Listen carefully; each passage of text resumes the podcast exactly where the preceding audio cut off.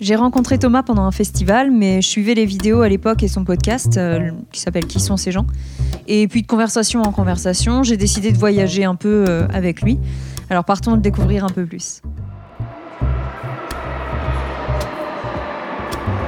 Embarqué. Thomas, épisode 1. Eh bien, écoute, moi c'est Thomas. J'ai 33 ans, je travaille en ce moment à Brut et j'étais à Topito avant. J'ai bossé un peu à Combini, donc j'ai fait un peu la, la trilogie du samedi, comme on l'appelle dans le milieu des médias. Et à côté de ça, je fais beaucoup de trucs. J'ai écrit un bouquin, je stream de temps en temps. Voilà, je fais un peu de radio. J'ai bien aimé la radio. Je fais beaucoup de Radio France à un moment donné. Et voilà, ça me plaît. Et, là justement, j'ai un petit projet en ce moment de, stream IRL, et euh, qui est une excuse en fait pour me promener dans toute la France. Je pense que ça fait deux ans qu'on est confiné un peu euh, vénère, et qu'on a tous envie un peu de voir, euh, ouais, de voir ailleurs. Donc je me dis, c'est le bon moment. Bah, du coup, à Brut, on travaille avec Rémi Buzine. Et Rémi Buzine, c'est le gars qui a fait Nuit debout, qui a fait. Enfin, il n'a pas fait Nuit debout, mais il a, il a couvert, il s'est fait connaître en couvrant Nuit debout. Il a beaucoup couvert les Gilets jaunes. Il fait que des lives en extérieur. Et c'est très cool ce que fait Rémi. Mais moi, je suis pas journaliste du tout. Moi, j'aime bien l'idée de juste me promener dans des coins, discuter avec des gens. J'ai fait pas mal de live IRL là cet été. Et c'était trop cool parce que vraiment, cette euh, façon de te promener dans une ville, à un moment donné, tu fais bon, allez, on se pose dans un bistrot et on se pose dans tel endroit ou dans tel endroit. Et là, tu te rends compte que les gens parlent. C'est ça, c'est génial. C'est c'est vraiment ce que j'ai recherché aussi euh, avec, euh, bah, avec le podcast.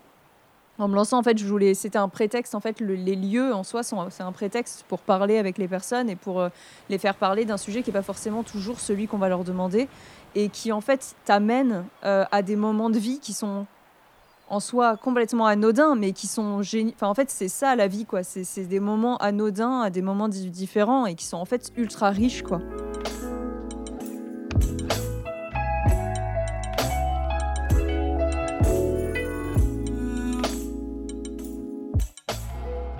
Parle de voyage. Quel est le premier lieu dans lequel tu m'emmènes Ah bah écoute, alors euh, on va être très très franco-français, hein, à une, petite exception près.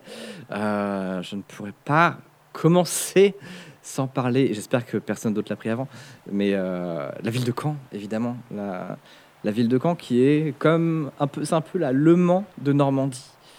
Euh, capitale spirituelle, enfin capitale de Basse-Normandie, désormais euh, médaille d'argent de la région Normandie. Fait en, en développement territorial, politique locale en gros et développement de projets européens très paperasse. Très paperasse et parler avec des cons. Parce que vraiment, je pense que c'est de là que ça vient le côté oh, j'aime bien voyager pour parler avec des gens. Parce que euh, c'était vraiment, il y a eu une année de formation où vraiment le seul truc que j'ai appris c'était à être diplomate avec les gens, et notamment bah, des partenaires commerciaux, des partenaires politiques. Et ouais, donc c'est chouette. Quand c'est à. faut imaginer, tu es à un quart d'heure, même pas en voiture de la mer. Il fait globalement un peu frais, on va pas se mentir. C'est une ville qui a été vraiment dévastée par la Seconde Guerre mondiale parce que Basse-Normandie et tout, etc., tu connais. Et, et en fait, c'est une ville où euh, l'université est, est vraiment au cœur de la ville. Vraiment, la fac est au cœur de la ville. Alors, euh, dans, ma, dans mon temps libre, j'ai écrit un peu de littérature euh, adolescente. J'ai fait un bouquin qui s'appelle euh, Comment j'ai tué mon ange gardien, qui parle de la vie, euh, enfin d'un étudiant, donc de vraiment d'une année, de, enfin, de quelques mois de vie étudiante. Et, en fait, tu te dis, mais quand c'est la ville étudiante parfaite? Et c'est extraordinaire en fait d'avoir ça, d'avoir une ville étudiante parfaite. C'est une ville qui est pas très grande, tu peux tout faire à pied, donc pas besoin de voiture, pas besoin de passer des heures dans les transports, c'est vraiment très agréable. Euh, la fac est au centre-ville. La fac est le centre de la ville. Le centre historique qui est à deux minutes à pied, vraiment de la fac. Bon allez, 5-6 minutes à pied de la fac. Il y a les boutiques Et- dans la fac. Euh, Bah, Presque. Bah non, c'est illégal évidemment. Mais, euh, mais presque, tu vois. C'est vraiment les, le- tout, tout le centre-ville est à 5 minutes à pied de la fac et si t'as la flemme, c'est à deux stations de tramway, quoi. Donc euh, c'est assez magique et, et c'est vert, c'est c'est très agréable culturellement. C'est pas ouf, mais c'est suffisamment riche pour bien t'occuper. Euh, La vie étudiante est timbrée, il y a plein de, y a plein de, rues euh, envahies par les étudiants, il y a un carnaval. euh, C'est vraiment, c'est une ville qui est, extraordinaire. Moi, quand ça a été vraiment ma ville. C'est-à-dire que j'ai vraiment, je me la suis vraiment appropriée. Au début, on avait une relation un peu de coexistence pacifique, mais la dernière année, c'était vraiment des épousailles, quoi. C'est-à-dire que vraiment, j'ai poncé cette ville et j'en ai pas découvert un dixième. Mais, mais c'est passionnant quand tu as une vie étudiante, que tu n'as aucune attache, que tu peux te permettre euh, de. À l'époque, j'étais service civique dans une radio associative, Radio Phoenix. Et c'était cool parce que même si j'avais des horaires. euh, où- normalement, service civique, c'est 25 heures par semaine. Mais j'étais un peu faillot. Donc euh, j'aimais bien arriver le matin à 9-10 heures et partir à 17h, 18h. Alors, c'est quoi le, ser- le service Tu m'as dit service civique? Ouais, service civique, c'est en gros, tu as une mission au sein d'une association. Et c'est souvent une mission d'intérêt général. Et moi, ma mission, c'était tous les jours de faire une émission de radio qui transmettait les actualités locales du campus. Ta première radio ou t'en avais fait avant? Oui, c'était ma première. Trop mignon. Enfin, j'avais une autre émission avant, mais euh, dans cette radio-là, quoi. Donc, cette radio-là, c'était ma première.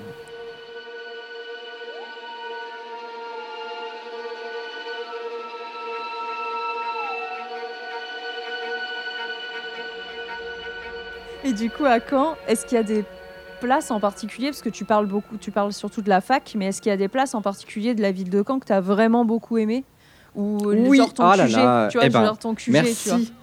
Merci de m'en parler, effectivement. Alors, euh, je, je crois que j'en ai déjà parlé une fois ou deux, mais globalement, euh, quand, tu es, euh, quand tu es à la fac de Caen, donc la fac est très, très centrale, tu as, deux bâtiments qui, sont en- qui encerclent une sorte de grande allée qui monte vers une galerie vitrée.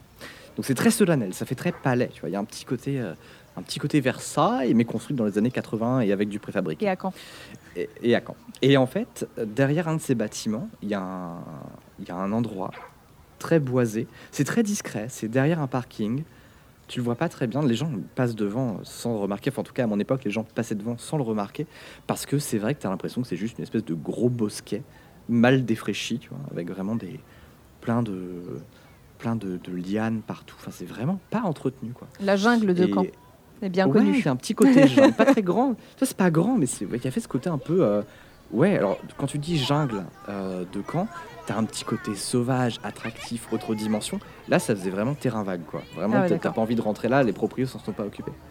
Donc, faut imaginer que tu es entre la bibliothèque universitaire, un bâtiment de fac et une rue qui est très passante. Et deux rues qui sont très passantes. Et tu as ce truc-là, euh, mal entretenu. Et en fait, euh, si tu passes devant tous les jours, tu peux ne pas faire gaffe à ce que c'est. Mais en fait, il se trouve que c'est, quand tu passes le portique, que c'est un endroit qui est extrêmement silencieux, les arbres euh, coupent le bruit, et surtout qui est parsemé de pierres tombales. Et c'est des vieilles pierres tombales, des vieilles pierres tombales qui sont pas du tout entretenues, qui sont envahies par la végétation. T'as quelques bancs avec de la mousse dessus.